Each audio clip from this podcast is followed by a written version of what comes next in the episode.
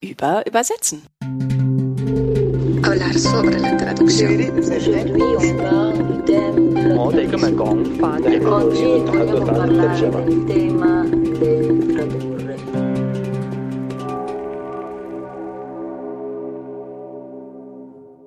Herzlich willkommen zu Über Übersetzen. Beim letzten Mal haben wir ja mit Larissa über Medienwechsel gesprochen und wie das eigentlich so ist mit geschriebener Mündlichkeit, welchen Einfluss Bilder beim Comic übersetzen haben auf die Übersetzung, wie stark beim Untertiteln alles vom bewegten Bild abhängt.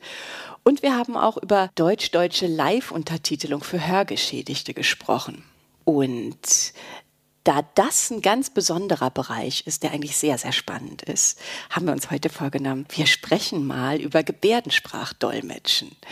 Und ich bin schon sehr gespannt und dafür bin ich nach München gekommen zu Christian Flugfelder, der ein ganz wunderbarer Gebärdendolmetscher ist, der schon seit 20 Jahren staatlich geprüfter Dolmetscher ist, in ganz vielen verschiedenen Bereichen arbeitet, IT, Bildung, Kultur, Medizin und ganz vieles andere mehr. Und ich bin ganz gespannt. Und ich bin Yvonne Griesel, Dolmetscherin, Übersetzerin für Russisch und Französisch und spezialisiert auf die Übertragung von fremdsprachigen Inszenierungen.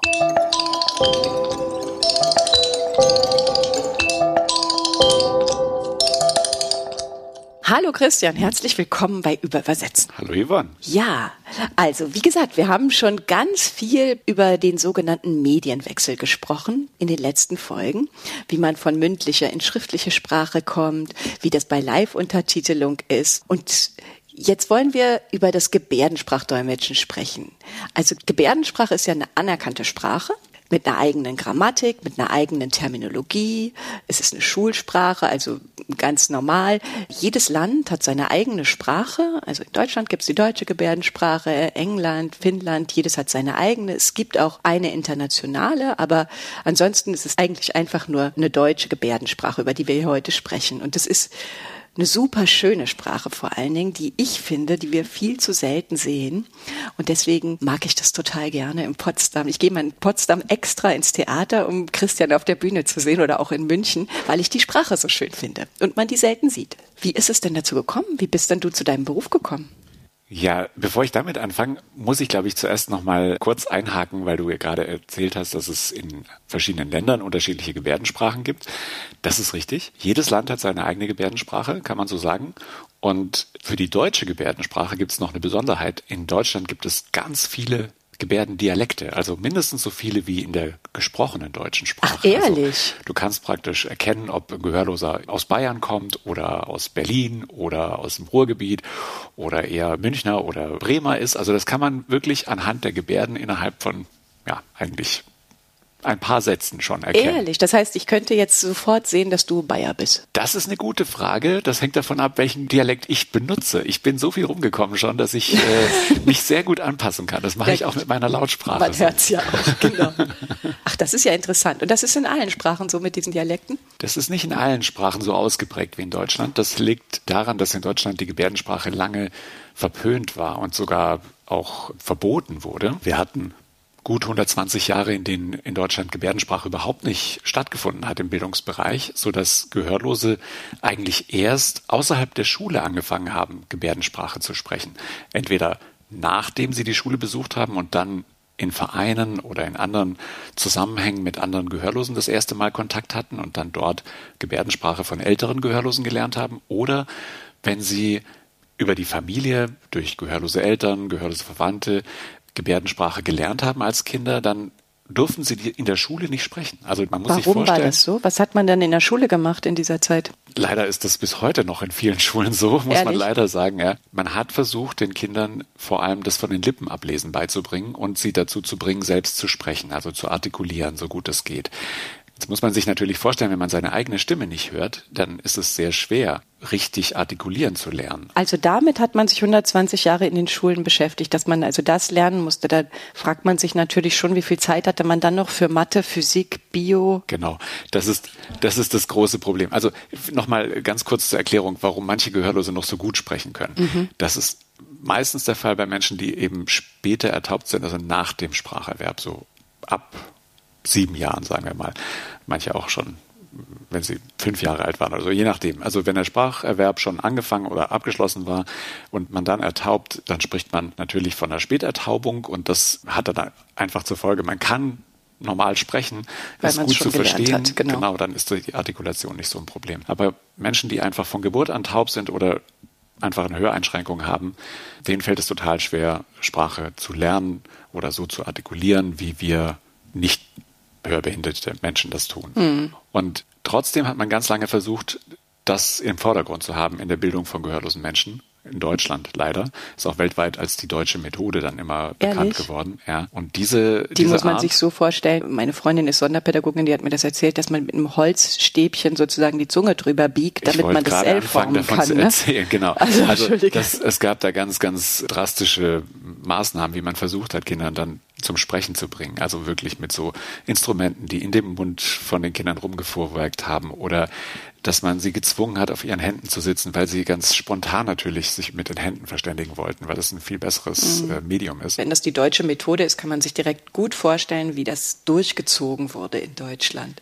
Genau. Das also, ist ja so schrecklich. Und vielleicht auch nochmal, warum? Ähm, also die Bildung gehörloser Menschen ist so um die 250, 300 Jahre her, dass man angefangen hat, gehörlosen Menschen durch Schule Lesen und Schreiben beizubringen und sie sozusagen zu bilden. Davor gab es natürlich schon immer gehörlose Menschen. Und ja. man, was die Gebärdensprache angeht, gibt es Sprachwissenschaftler, die sagen, Gebärdensprache ist sogar älter als gesprochene Sprache, weil natürlich die Menschen schon bevor sie ihre Stimme für die Kommunikation verwendet haben, mit Zeichen und Gesten sich verständigt haben. Mhm. Aber dass diese Sprache genutzt wurde, um Menschen Bildung nahezubringen, um Kinder zu unterrichten.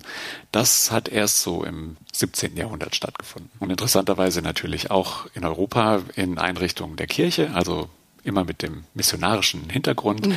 gehörlose Menschen zum Glauben zu bringen, sie ihnen die Möglichkeit zu bieten, die Bibel zu lesen und so weiter.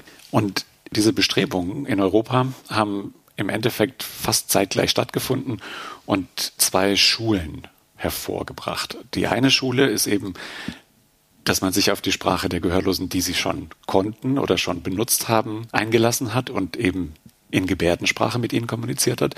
Und die andere Schule war die deutsche Methode, dass Gehörlose eben von klein auf lernen sollten zu sprechen und zu artikulieren und von den Lippen abzulesen. Mhm. Und lange existierten beide Methoden nebeneinander her.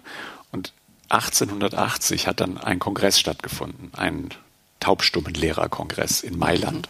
Und bei diesem Kongress wurden Musterschüler aus der deutschen Methode sozusagen vorgeführt und alle Teilnehmer waren so begeistert davon, dass sie gesagt haben, die Gebärdensprache muss aus der Schule verbannt werden. Und das ist tatsächlich. Das war der Ursprung. Das ist, da ja. ist der Beschluss gefasst worden, der tatsächlich in Europa dazu geführt hat, dass die Gebärdensprache, die bis dahin eine Blütezeit erlebt hat. Also es gab gehörlose Künstler, es gab gehörlose Akademiker, es gab ganz viele gehörlose Lehrer auch an den Schulen in Europa. Ja. Die sind alle weg gewesen innerhalb von wenigen Jahren. Das wurde nicht mehr gefördert, die haben ihre Stellen verloren, die konnten nicht mehr äh, praktizieren. Das ist innerhalb von wenigen Jahren alles im Sande verlaufen. Ach, das ist ja interessant. Und das interessanterweise ist, ja. hat in dieser Zeit in den USA auch eine Schule, ist auch eine Schule gegründet worden. Und die Lehrer, die dort äh, unterrichtet haben, die kamen aus Frankreich. Und das waren taube Lehrer, also gehörlose Lehrer, die dann dort diese Schule weitergeführt haben. Und die haben ganz bewusst eben Gebärdensprache weiter benutzt. Und aus dieser Schule ist dann die erste und bis heute einzige Universität entstanden, die es weltweit gibt, in der nur Gebärdensprache gesprochen wird und wo Gehörlose natürlich auch ja gleichwertig studieren können wie ja. jede andere, wie jede andere. Und wo äh, ist das? Wo ist jede andere Uni. Das ist in Washington D.C. Mhm. und das ist die Gallaudet University. Das ist die einzige weltweit. Das ist weltweit noch die einzige Universität. Das ist total interessant, was du erzählst, weil wir hatten ja einen Podcast mit Professor Dista und sie hat über Romandifferenzierung erzählt und hat gesagt, übersetzen ist nicht immer nur dazu da, Brücken zu schlagen, sondern auch Grenzen zu ziehen. Das ist ja ein klassisches Beispiel dafür. Das heißt, man entscheidet sich, dass diese Sprache sozusagen verschwinden muss und zieht eine absolute Grenze zwischen der Community eigentlich oder zwischen den tauben Menschen und den hörenden Menschen irgendwie. Ja. Oder zwingt sie eigentlich wie in so eine Illegalität rein. Ne? Also, also ist ja absurd. Absolut, das heißt, ja. sprechen tut man ja, wenn das deine Muttersprache ist als gehörloser Mensch, mhm. sprichst du natürlich mit deinen Freunden weiter in Gebärdensprache. Wieso solltest du dich so anstrengen? Was ja genau. gar nicht funktioniert. Genau, das ist ja das Spannende. Also selbst diese deutsche Methode und auch die 120 Jahre, sage ich mal, die wir in Deutschland damit leben mussten, dass Gebärdensprache in den Schulen nicht stattgefunden hat, hat nicht dazu geführt, dass die deutsche Gebärdensprache nicht mehr existiert. Ja also, klar, zwei Gehörlose würden sich ja niemals auf diese Form unterhalten. Wieso sollten sie auch, wenn genau. beide die gleiche Muttersprache sprechen? Ne? Genau. Aber es hat dazu geführt, dass Gehörlose sehr stark in ihren Subcommunities leben. Das ist natürlich immer auch eine Folge davon, dass man halt mit einer Sprache lebt, die in der Mehrheitsgesellschaft nicht gesprochen wird oder viel zu wenig gesprochen wird. Ja. Aber die Situation, dass Gehörlose dann eben auch nicht in unserer Mehrheitsgesellschaft irgendwo etabliert sein konnten, äh, ihre Fähigkeiten ausleben konnten, ja. integriert sein konnten, ja. das war schon auch eine, eine schlimme Folge davon, dass Gebärdensprache wirklich so verneint wurde. Also dass es keine Möglichkeit gab, Gebärdensprache außerhalb der gehörlosen Community überhaupt zu lernen oder, ja. oder äh, zu ja, da versteht so. man ja auch. Manchmal spürt man ja auch so eine Wut irgendwie, wenn man diskutiert über das Thema und sagen alle, ah, es ist sehr politisch und so. Ja. Aber das versteht man ja, ist ein total koloniales Verhalten eigentlich, genau. dass man sagt, ihr sprecht jetzt unsere Sprache ja. und es ist uns eigentlich relativ egal, was ihr denkt, weil man kann sich ja vorstellen, wenn ich jetzt von heute auf morgen in die Gebärdensprache reingezwungen werde, könnte ich mich ja nie mehr so komplex äußern in philosophischen genau. oder wissenschaftlichen oder medizinischen Gedanken und könnte auch schwer Ärztin oder Anwältin werden wahrscheinlich. Ne? Ja. Und seit wann ist es dann bei uns anders gekommen?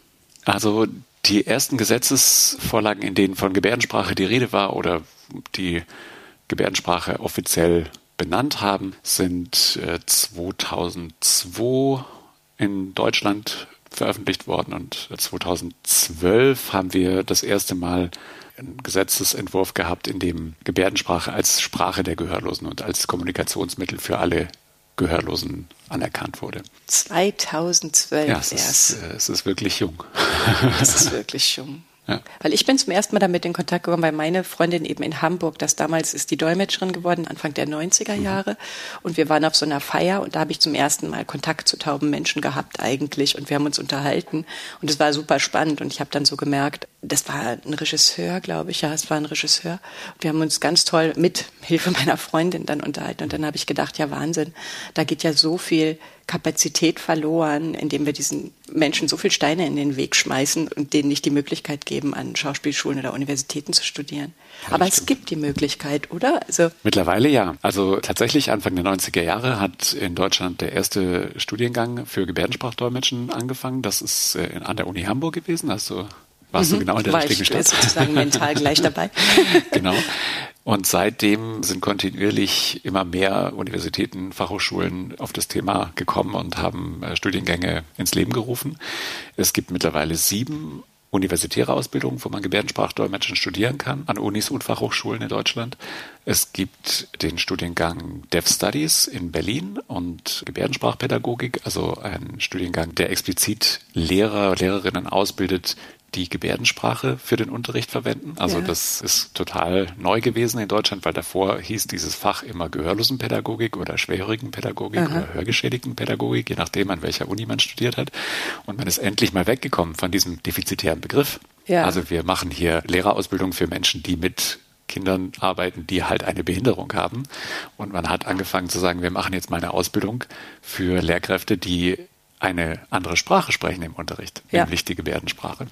Und äh, das ist an der Uni in Berlin, an der Humboldt-Universität. Das ist überhaupt mit den Begrifflichkeiten so eine Sache. Ne? Das ist wahrscheinlich auch das, was jetzt die junge Generation, weil wir hatten ein Podium gemacht, das hieß dabei sein und dann waren auch jüngere taube Menschen dabei, wo ich mich gefragt habe, was ist jetzt eigentlich der Begriff? Also früher habe ich gedacht, Gehörlose ist ein guter Begriff, aber das ist auch defizitär. Oder sagt man jetzt doch eher taube Menschen? Oder wie würdest du es uns raten? Also taube Menschen ist absolut in Ordnung. Mhm. Taubstumm sollten wir vermeiden, weil ich habe ja vorhin eine Sprache von der, sprechen. Ja, weil sie erstens eine Sprache sprechen, nämlich die Gebärdensprache in der ja. Regel. Und ich habe vorhin von dieser Leidensgeschichte der Menschen, die lange, lange Zeit lernen mussten zu sprechen und ähm, von den Lippen abzulesen, gesprochen. Und diese Tatsache, dass viele oder eigentlich alle Gehörlose bis heute noch in der Schule lernen müssen zu sprechen und ihnen dann die Bezeichnung taubstumm aufzudrücken, ist einfach äh, ist, doppelt ist, ist erniedrigend. Doppelt erniedrigend. genau. Ja, genau. Das, das ist, wirklich, wirklich, total gemeint. Also, also total, total, äh, ja, diskriminierend. Ja. Und deswegen, also taub ist total in Ordnung. Mhm. Hörgeschädigt ist lange Zeit auch ein Begriff gewesen, den man versucht hat, als neutralen Begriff einzuführen für die Gruppe von Menschen, die eben ganz unterschiedlich hören können oder nicht hören können, je nachdem. Aber in der Community selber ist der nicht so beliebt, weil hörgeschädigt halt einfach auch, da ist ein Schaden assoziiert, da ist irgendwas, was nicht in Ordnung ist. Und gehörlose Menschen also ich spreche immer von gehörlosen Menschen, weil dieser Begriff sich in der Community am meisten durchgesetzt hat, mhm. also auch lange, lange verwendet wurde jetzt und natürlich auch politisch eigentlich ja am meisten etabliert ist. Also das ja. ist der Begriff für die Community, wenn man politisch auch darüber spricht. Wir würden euch auch alles in die Shownotes machen. Also wir haben einige sehr interessante Informationen für alle, die sich hier weiterbilden würden. Die können bei uns gerne auf die Website gehen, in den Shownotes alles nachlesen. Das sind eigentlich auch die zwei einzigen Begriffe. Ich würde alles andere versuchen zu vermeiden. Also Gehörlose würden sich selbst eigentlich immer als sprachliche Minderheit betrachten. Und das ist ja. auch schon seit vielen Jahren ein politisches Bestreben, dass die Gehörlosen-Community in Deutschland die Anerkennung einer sprachlichen Minderheit bekommt. Also es ja. ist nicht unbedingt, dass sie ihren Status als Menschen mit einer Behinderung verlieren wollen. Das würde ich mal denken, dass das ganz schön viele Probleme aufwerfen würde, auch was die Bezahlung von Dolmetschern angeht. Okay, das sind die politischen Diskussionen. Vielleicht kann ich jetzt dazu kommen, wie ich angefangen habe zu dolmetschen. Das ist absolut. Wir wollten überhaupt über das Übersetzen reden, aber es gibt so viel vorher zu wissen. Genau, ja. wie bist du dahin gekommen? Ja, ich habe gehörlose Eltern und Großeltern mütterlicherseits und mhm. bin dadurch mit Gebärdensprache eigentlich schon ziemlich früh in Verbindung gekommen. Deine Eltern und deine Großeltern sind alle gehörlos, du bist der einzige Hörende. Genau, sozusagen. ich war das einzige hörende Kind in der Familie und im Haushalt waren alle gehörlos außer mir. Jetzt ist aber so, dass meine Eltern beide ja diese deutsche Schule erlebt haben. Ja. Und meine Eltern, mein Vater ist mit fünf Jahren erst ertaubt, der hat einfach Deutsch als seine Muttersprache. Und meine Mutter ist hochgradig schwerhörig gewesen. Das heißt, sie hat auch noch mit Hörgeräten einiges übers Gehör verstehen können, mhm. also auch Sprache verstehen können. Deswegen haben die beiden miteinander nur lautsprachlich kommuniziert. Also die haben miteinander gesprochen und sich von den Lippen abgelesen.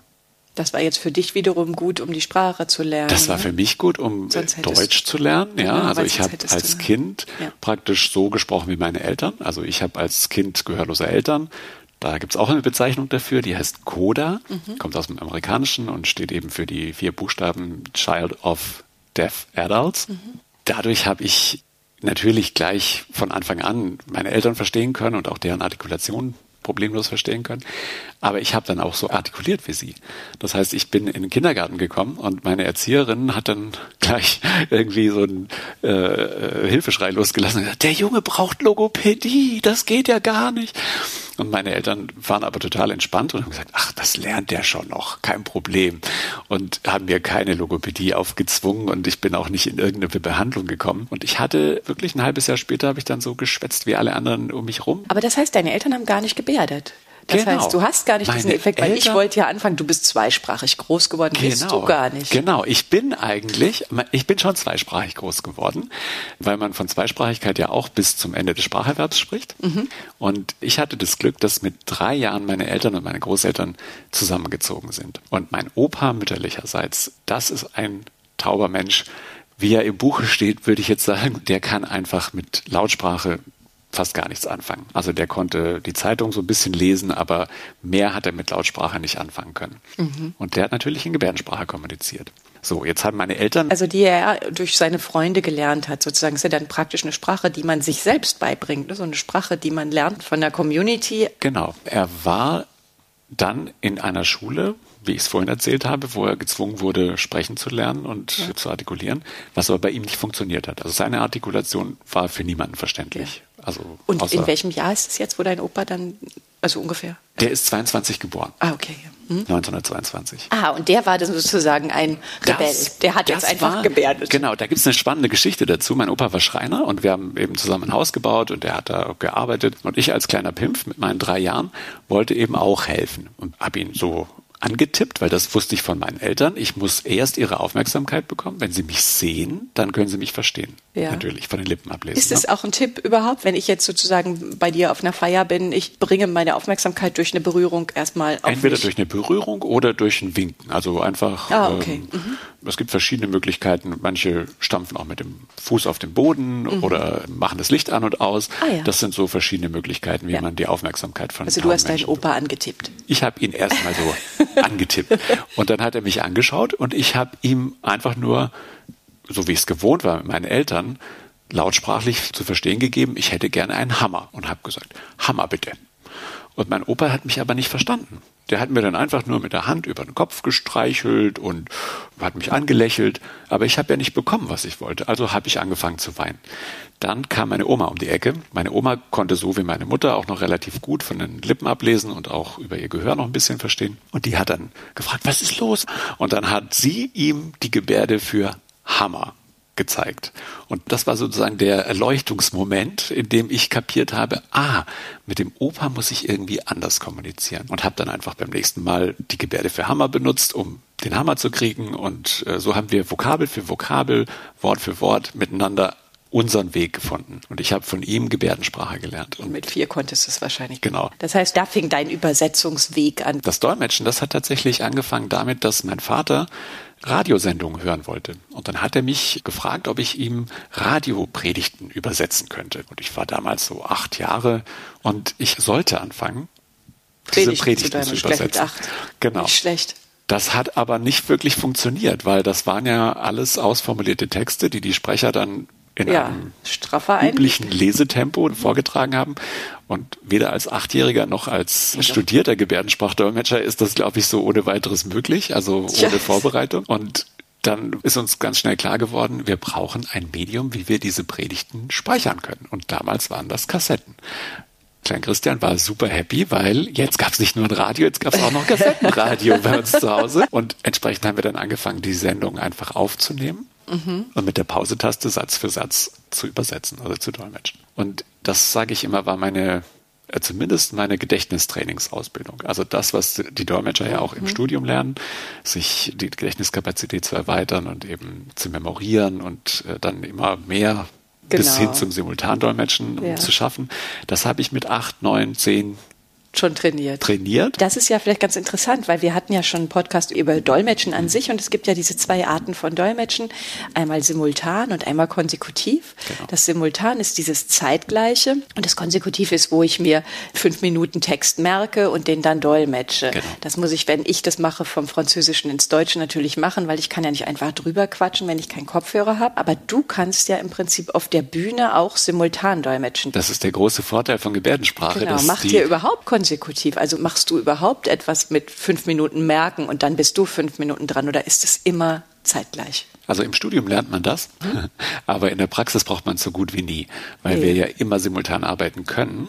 Der Vorteil der Gebärdensprache ist, dass sie lautlos funktioniert, also genau. dass man genau. sie nicht hört und dass sie deswegen auch äh, die Ausgangssprache dann oder genau. die Lautsprache, die benutzt wird in diesem Setting, nicht stört. Genau, du hast das Akustische und das Visuelle getrennt. Wir versuchen natürlich schon, den tauben Kunden, Kundinnen auch die Möglichkeit zu bieten, den Sprecher zu sehen. Ja. Das heißt, wir stehen nah am Sprecher dran, um den Tauben die Möglichkeit zu bieten, tatsächlich auch den Sprecher zu sehen. Also Na auch klar, die man möchte ja auch die Mimik von ja, dem genau. sehen und man möchte ja auch sehen, ob der gerade ironisch wird. Genau. Das kann man ja schon alles auch oder ob er einem sympathisch ist oder ob man ihm vertraut, einem Arzt. Da muss man ja mal einen Blick drauf werfen auf den Menschen. Genau. Mhm. Und wie ist das jetzt ganz konkret mit der Gebärdensprache? Also, das haben wir gerade am Anfang gesagt, es ist eine Sprache mit einer eigenen Grammatik, mit einer eigenen Terminologie äh, man kann irgendwie sich wissen, wie du gesagt hast, wissenschaftlich, man kann alles ausdrücken. Bei mir ist es ja so, wenn ich Dolmetsch, ich habe im Deutschen immer so ein bisschen das Problem, dass das Verb äh, hinten kommt und wir müssen immer so ein bisschen raten, wenn wir simultan dolmetschen, weil die Satzstrukturen in den verschiedenen Sprachen unterschiedlich sind. Ist das bei dir auch ein Problem? Ja, also Gebärdensprache unterscheidet sich vom Deutschen schon, dadurch, dass die Grammatik eben anders ist. Das Verb ist immer am Ende.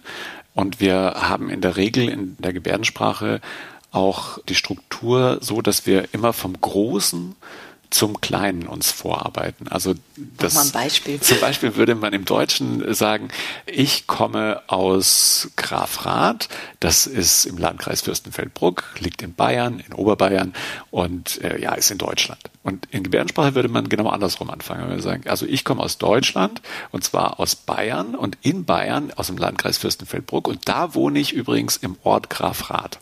Aha. Also man würde nie andersrum beginnen. Das ist einfach, weil man visuell immer vom Großen aufs Kleine kommt und nicht vom ah, ja. Kleinen aufs Große. Das funktioniert nicht. Man, man, zoomt ja nicht raus, sondern man zoomt rein. Man zoomt rein.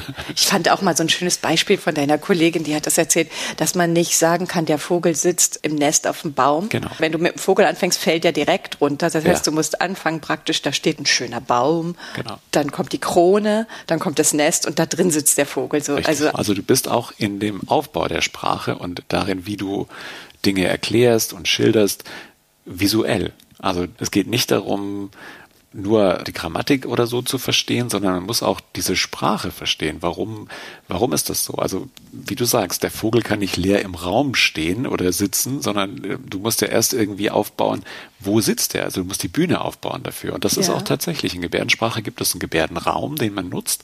Und in diesem Raum baust du eine Bühne auf. Also du bringst Personen, Dinge, Gegenstände in Verbindung miteinander. Du kannst sie interagieren lassen auf dieser Bühne.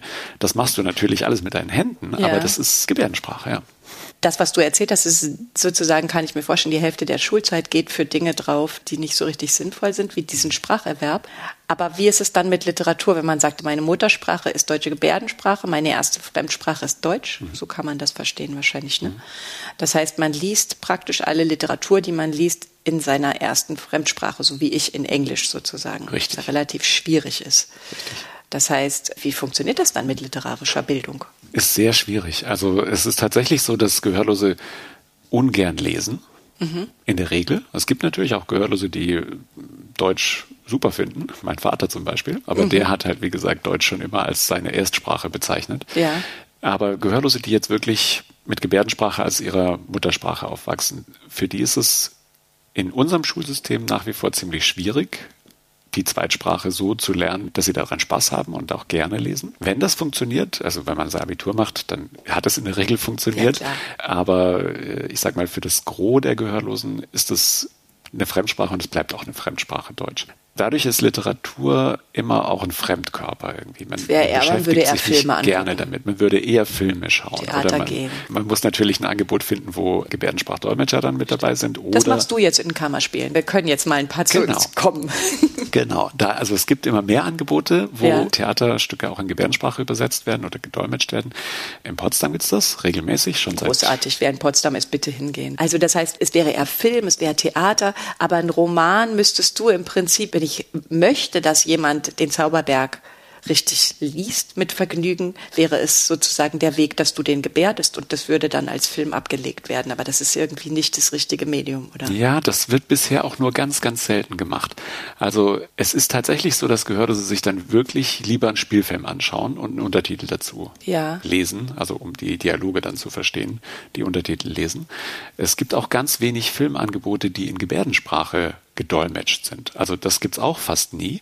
Es gibt höchstens noch ein Angebot von Ach. Gehörlosen, die Filme selbst machen in Gebärdensprache, also wo die ah. Schauspieler in Gebärdensprache miteinander sprechen. Aber alles andere, alle Filme, die wir sonst sehen, sind ja auch wieder nur deutsch untertitelt. Also das heißt, Gehörlose müssten wieder lesen. Also um es gibt nicht sowas, wie wir das von Lavinia Knopp gehört haben, dass wir sozusagen eine zweite Spur haben, wie Audiodeskription, die wir uns zu jedem Film schalten können. Das heißt, wir können nur Nachrichten gucken oder also Nachrichten werden ja gebärdet. Ne? Richtig. Ansonsten gibt es im deutschen Fernsehen fast nur Filme, die untertitelt sind. Also das heißt, Gehörlose, die muttersprachlich Gebärdensprache sprechen, und mit Deutsch nicht viel anfangen können, sind da ausgeschlossen oder bleiben außen vor. Sie Weil du hast dann die Untertitel, so wie sie uns erklärt wurden beim letzten Podcast, in drei bis vier Sekunden ein Untertitel nach dem anderen, wo schnelle Rezeption gefordert ist. Das ist ja genauso wie wenn ich jetzt englische ja. Untertitel lese. Ja, das genau, heißt, englische oder mit. französische Untertitel. Das heißt, du kriegst wahrscheinlich relativ wenig mit. 50 Prozent, ja. Und du müsstest vor allem den Ton ausschalten. Also du kannst ja, wenn du in der Fremdsprache kannst, kannst du natürlich auch über den Ton wieder viel mitnehmen. Ja. Aber wenn du jetzt den Ton nicht hättest und nur die Untertitel, dann würdest du, glaube ich, gut nachvollziehen können, wie anstrengend es ist, einen Film zu gucken, wenn du nicht ja, es hat dann halt Deutsch mit literarischem Genuss in dem Sinne nichts mehr zu tun. Das heißt, genau.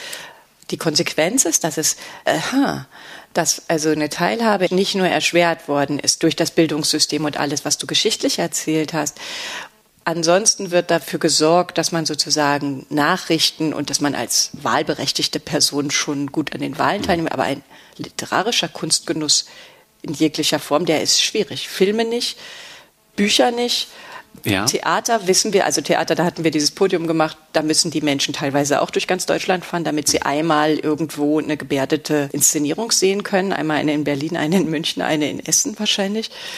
Das finde ich ist ja sehr bestürzend. Ist traurig, ja.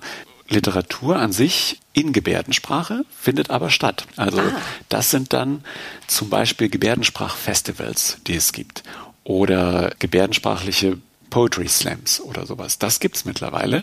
Die Gebärdensprachfestivals, die sind sehr beliebt. Also da kommen Geschichtenerzähler sozusagen zusammen, die sehr eloquent in Gebärdensprache Inhalte präsentieren können und die erzählen dann. Also entweder ja. sie erzählen, es gibt gebärdensprachliche Poesie in ganz unterschiedlichen Formen und das zu schaffen als jemand, der auf der Bühne steht und präsentiert, äh, den Zuschauer so zu bannen und gleichzeitig auch durch die Ausführung der Gebärden und den Wechsel zwischen Perspektiven. Also ganz unterschiedliche spannende Möglichkeiten, die es da gibt, weil Gebärdensprache eben so visuell ist, das als ein Sprecher auszudrücken, das ist Kunst. Das ist Kunst, ja. Und ihr da draußen, wenn ihr euch das jetzt alles angucken wollt, wir haben diese Sendung jetzt natürlich auf der Website. Die kann man sich schon auch als Zaubermensch anhören, weil die wird vom Christian und der Hanna Hebele, seiner wunderbaren Tochter, gedolmetscht. Dann könnt ihr euch auch mal ansehen, wie das alles so aussieht, was wir hier besprechen. Jetzt ist es natürlich so, wenn wir von Kunst reden und von Theater, ist ja immer die Frage, wie kriegt man das hin, dass man Menschen, die jetzt gar nicht diese Sprache sprechen, die auf der Bühne eigentlich präsentiert wird, ihnen trotzdem das Interesse an dieser Form von Kunst mhm. nahezubringen. Und das ist eine große Leidenschaft, die ich für mich gefunden habe und äh, die ich gemeinsam mit meiner Kollegin Gudrun Hillert versucht habe, auf die Bühne zu bringen. Wir haben das vor über 30 Jahren angefangen, als wir in Potsdam Theater für gehörlose Studierende anbieten wollten. Da mhm. gab es einen Studiengang, den wir begleitet haben als Gebärdensprachdolmetscher. Und wir haben gesagt, wir wollen nicht nur, dass die Studierenden die Vorlesungen und die Seminare verstehen, sondern wir wollen auch, dass sie das, sagen wir mal, das große studentische Leben miterleben können. Also, ja, das also heißt, normal. Das äh, wir haben die Eröffnungspartys gedolmetscht, wir haben die Disco-Abende gedolmetscht, einfach damit Gehörlose nicht nur sehen, wie sich ihre Kommilitonen bewegen auf der Tanzfläche, sondern damit sie auch was mitbekommen. Ah, was, was ist denn das für ein Lied? Wie ist denn ungefähr der Rhythmus dieses Liedes? Was ist denn der Inhalt dieses Liedes? Warum grölen da alle mit? Ach so, ah, das ist der Text. Ach, darum Aha. geht's hier gerade. Und das haben wir von Anfang dieses Studiengangs bis zur Verleihung des Diploms gemacht und haben eben auch Gebärdensprache am Theater in Potsdam. Da habe ich euch zum, da habe ich dich vor Jahrzehnten zum ersten Mal gesehen und genau. kennengelernt, weil das wirklich toll ist. Ja, und ihr habt es sogar, also ihr habt ja auch dort angefangen, dass ihr sozusagen nicht nur neben der Bühne steht und dolmetscht, sondern einfach auch, das fand ich sehr faszinierend, auf der Bühne hinter den SchauspielerInnen mitgeht und direkt dolmetscht. Das waren am Anfang die Studierenden, die gesagt haben, ja, wieso steht ihr denn rechts und links von der Bühne? Dann müssen wir uns ja entscheiden, wollen wir den Text oder wollen wir das Spiel? Ja. Und das war der Schlüsselmoment eigentlich für uns, dass wir gesagt haben, okay, wir müssen das anders machen und haben dann eine ganz äh, tolle Regisseurin da am Theater gehabt, äh, Sascha Mazzotti, die uns alle Freiheiten gelassen hat und gesagt hat, macht das, wie ihr denkt, dass es gut ist. Und wir haben eine Art des Dolmetschens am Theater entwickelt, das nennt sich Shadow Interpreting, wo wir wirklich als Schatten mit den Schauspielenden auf der Bühne mitgehen, neben ihnen stehen, hinter ihnen stehen, mitten im Bühnenbild integriert sind. Und wir haben tatsächlich auch gerade von Kindern die Rückmeldung, dass die Kinder das viel, viel besser, äh, viel besser partizipieren an diesen Stücken, weil sie wirklich das Spiel und gleichzeitig die Verdolmetschung in Gebärdensprache sehen. Hm. Ja, das ist ja total schön. Also wie gesagt, guckt euch an in Potsdam, guckt euch an, jetzt hier bald in München, egal wo, aber schaut es euch gerne an. Und ich glaube, da steht ein bisschen sinnbildlich dafür, was da zu tun ist. Oder was heißt was? Ihr macht es die ganze Zeit, du machst es die ganze Zeit, natürlich mit deiner Familie. Aber ein bisschen also ein bisschen mehr Offenheit. Wie gesagt, dieses Podium hieß damals dabei sein. Ich glaube, es ist schon von allen, nee, von unserer Seite der Hörenden ein bisschen mehr Offenheit gefordert. Einfach mal ein bisschen Neugier, einfach mal ein bisschen gucken und aufeinander zugehen und gucken, was da für tolle Menschen sind, die wir vielleicht alle noch gar nicht kennengelernt haben, oder? Ja. Was würdest du dir denn noch wünschen? Was gibst du unseren Hörern noch mit auf den Weg? Puh. also was ich mir auf jeden Fall wünsche, ist dass es weniger äh, Vorbehalte oder Ressentiments gibt in der Gesellschaft, in der Mehrheitsgesellschaft, vor Menschen, die taub sind, weil man denkt, naja, die können mich ja nicht verstehen. Also geht auf die Leute zu, versucht mit ihnen zu kommunizieren. Der Punkt ist, wie kann ich auf jemanden zugehen und woher weiß ich denn, dass der Mensch nicht hört? Ja, das ist ja. genau der Punkt. Also Gehörlosigkeit ist eine unsichtbare Behinderung. Man kann es nicht sehen. Aber wenn ich merke, weil jemand in der Reihe vor mir nicht mitbekommen hat, dass gerade angekündigt wurde, dass man an die andere Kasse gehen soll oder so, weil jemand scheinbar total ignorant ist, dann denkt doch kurz drüber nach, vielleicht hört mich die Person nicht. Ja, das kann immer sein. Ja. Dann tippt die Person an, ganz vorsichtig mit der flachen Hand an der Schulter. Ja.